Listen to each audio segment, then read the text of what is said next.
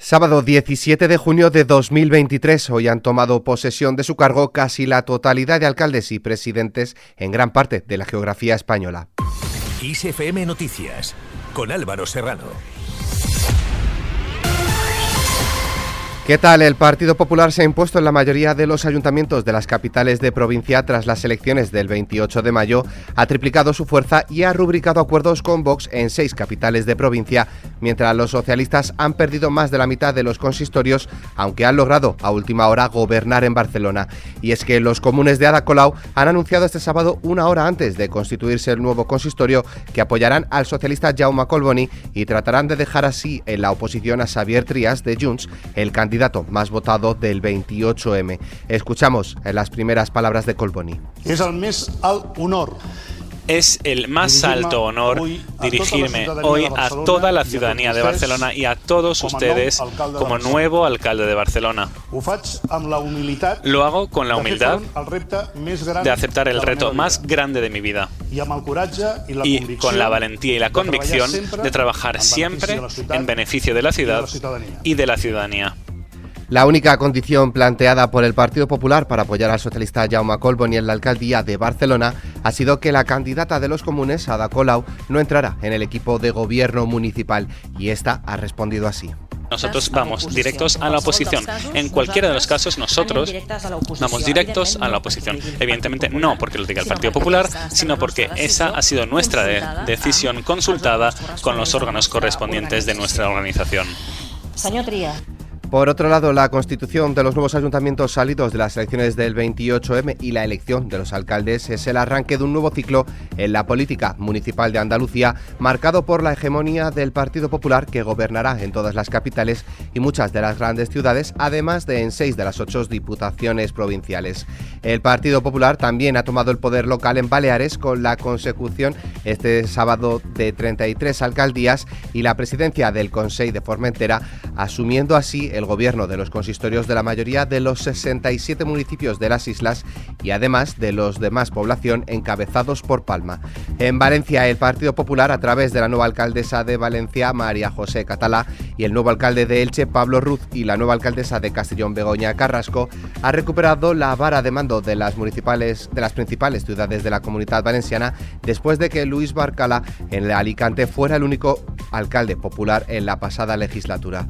En esta línea, el líder del PSOE y presidente en funciones de la Generalitat Valenciana, Chimo Puig, ha responsabilizado al Partido Popular de la ruptura de los principios básicos de la convivencia y ha pedido un esfuerzo común para que todo lo que ha avanzado en la sociedad valenciana no vaya atrás.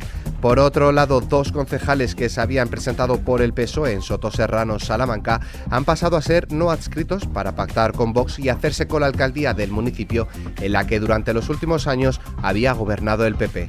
En general, la mayoría de alcaldías han sido conseguidas bajo el pacto PP y Vox, situación que al PSOE no le parece acertada. Escuchamos a la secretaria general del PSOE en Valencia, Sandra Gómez. Si hay algo que especialmente nos preocupa, es el futuro de las mujeres porque a ver si me pueden explicar los representantes del Partido Popular qué defensa puede tener firmar un pacto en que directamente se habla de violencia intrafamiliar para negar la violencia de género. El problema cuando firmas ya no es de Vox. El problema cuando firmas es de Vox y del PP. Y lo siento, pero hoy ustedes se han convertido en este problema.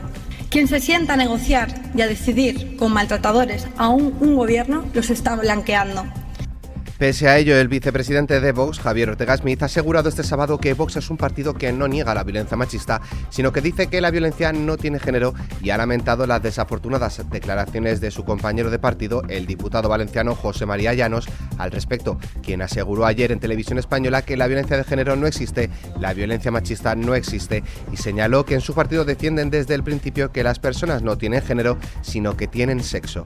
Por su parte, el líder de ultraderecha Santiago Bascal, sin entrar comprar a valorar la polémica, se ha mostrado orgulloso este sábado, día en que cerca de 8.130 municipios constituyen sus ayuntamientos, de que su formación haya logrado entrar en los equipos de gobierno de 140 municipios y ha augurado que pronto serán muchos más. Por su parte, el presidente del gobierno, Pedro Sánchez, ha dado hoy sábado la enhorabuena a todos los alcaldes socialistas y a los concejales que, desde su oposición, servirán a sus vecinos. Pasamos a hablar de las elecciones generales. Podemos se presentará definitivamente dentro de la candidatura de Sumar a dichas elecciones, a pesar del veto injusto, dicen, de ese partido y su líder, Yolanda Díaz, a que la ministra de Igualdad y secretaria de Acción de Gobierno de Podemos, Irene Montero, forme parte de las listas de dicha candidatura. Escuchamos en este sentido a Ione Belarra. Si colectivamente hemos decidido firmar la candidatura conjunta con Sumar, es porque sabemos que la única posibilidad de revalidar el gobierno de coalición pasa por presentar una candidatura única a estas elecciones generales. Y eso es, compañeros y compañeras, lo que vamos a hacer. Hacemos, una vez más, lo que ha caracterizado a Podemos a lo largo de toda su trayectoria, el poner siempre, siempre el interés colectivo, el interés de nuestro país, por delante de nuestro interés como partido. Belarra dice que no ha sido posible revertir el veto de sumar a Irene Montero. La secretaria general de Podemos ha señalado que su formación ha intentado en los últimos días que Sumar rectificara su veto a la ministra de Igualdad, pero no ha sido posible y ha insistido en que su exclusión de las listas a las elecciones del 23J es un error que rechazan firmemente. La ministra de Igualdad ha aprovechado para hacer cuenta de todo lo conseguido en su ministerio. En estos años, las feministas dentro y fuera de las instituciones hemos conseguido una nueva ley del aborto, la baja por reglas dolorosas y la bajada del IVA de los productos de salud menstrual, la ley del solo sí es sí, la ley trans y de derechos LGTBI, el plan corresponsables, la prohibición del SAP y la prohibición del régimen de visitas para maltratadores, la actualización del Pacto de Estado contra la Violencia de Género y la estabilidad de su financiación, cada año los presupuestos más altos de la democracia y por primera vez un presupuesto de más de 500 millones de euros para las políticas públicas feministas. La ratificación del convenio 189 de la OIT para las trabajadoras del hogar. El Plan Camino, el primer plan de inserción social y laboral para las mujeres en contextos de prostitución. Que el 016 atienda a todas las víctimas de todas las formas de violencias machistas o ser el primer país europeo en contabilizar oficialmente desde el Estado todos los feminicidios. Por otro lado, el presidente del Partido Popular, Alberto Núñez Fejo, ha compartido su deseo de que el 23 de julio finalice completamente el vuelco electoral que se inició el 28 de mayo para abrir una nueva página en la historia de España e iniciar un camino, dice, tranquilo, sosegado e intenso en las políticas del país. Fejo ha reivindicado la importancia de la política de proximidad y su compromiso con la España rural, con su presencia en la constitución del Ayuntamiento de Celadas, un pueblo de una localidad de Teruel de 362 habitantes, en el que ha sido revalidada alcaldesa la popular Raquel Clemente. Conozco bien la España rural y les aseguro que quiero ser el presidente de la España rural. Quiero ser el presidente de todos los españoles, de todas las españolas que viven en la mayoría de los pueblos de España.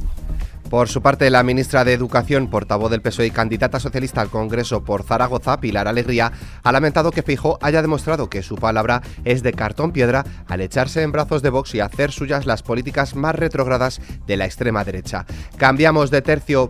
Las conclusiones del estudio para la futura ley de usos del tiempo impulsado por el Ministerio de Trabajo incluyen entre sus propuestas la reducción de la jornada laboral a 37,5 horas en 2026 y a 32 horas en 2032, así como medidas en materia de flexibilidad, conciliación, productividad y salud laboral. La vicepresidenta segunda y ministra de Trabajo, Yolanda Díaz, ha dicho que hay una relación directa entre los tiempos de trabajo y la muy deficiente productividad en España. De trabajo a sanidad, el ministro de Sanidad, José Miñones, ha advertido de que los vapeadores son igual de malos para la salud que el consumo de tabaco y ha hecho un llamamiento para que no se regalen a los niños porque lo que hacen es crear un hábito. Según un estudio de la Sociedad Española de Medicina de Familia y Comunitaria, uno de cada cinco adolescentes de entre 18 y 14 años vapea. Fuera de nuestras fronteras, un Carlos III montado a caballo ha presidido hoy sábado por primera vez como rey británico el Trooping the Color, el colorido desfile anual de la Guardia Real que celebra el cumpleaños oficial del jefe de Estado de Reino Unido. Aunque el cumpleaños del monarca es el 14 de noviembre, el tercer domingo de junio está reservado para este festejo a fin de aprovechar el buen tiempo en la capital británica. En Estados Unidos, el secretario de Estado Anthony Blinken llega mañana domingo a China para limar asperezas entre las dos potencias, un objetivo que los expertos consideran complicado, al menos a corto plazo, dado el actual deterioro de las relaciones. Por otro lado, la Unión Europea ha advertido de consecuencias a Rusia y a todas las personas involucradas en la organización de elecciones que en el del bloque comunitario considera ilegales el 10 de septiembre en las cuatro regiones ucranianas anexionadas en medio de la guerra. Terminamos con el tiempo. Mañana domingo aumentará la inestabilidad en la península acompañada de cielos cubiertos, chubascos y tormentas en amplias zonas del norte. En el resto de zonas de la mitad norte, salvo litorales mediterráneo, predominará la nubosidad de evolución con chubascos y tormentas más dispersos cuanto más hacia el sur. Se espera un descenso generalizado de las máximas, excepto algún aumento local en litorales mediterráneos y en las Islas Baleares. No obstante, todavía pueden superarse los 34-36 grados en zonas de interior de la vertiente atlántica sur, Medio Ebro, Ampurdán y Mallorca. Con el parte meteorológico nos despedimos, pero la información continúa puntual en los boletines de XFM y, como siempre, ampliada aquí en nuestro podcast XFM Noticias. Con Cristina Muñoz en la realización, un saludo de Álvaro Serrano, que tengáis muy buen día.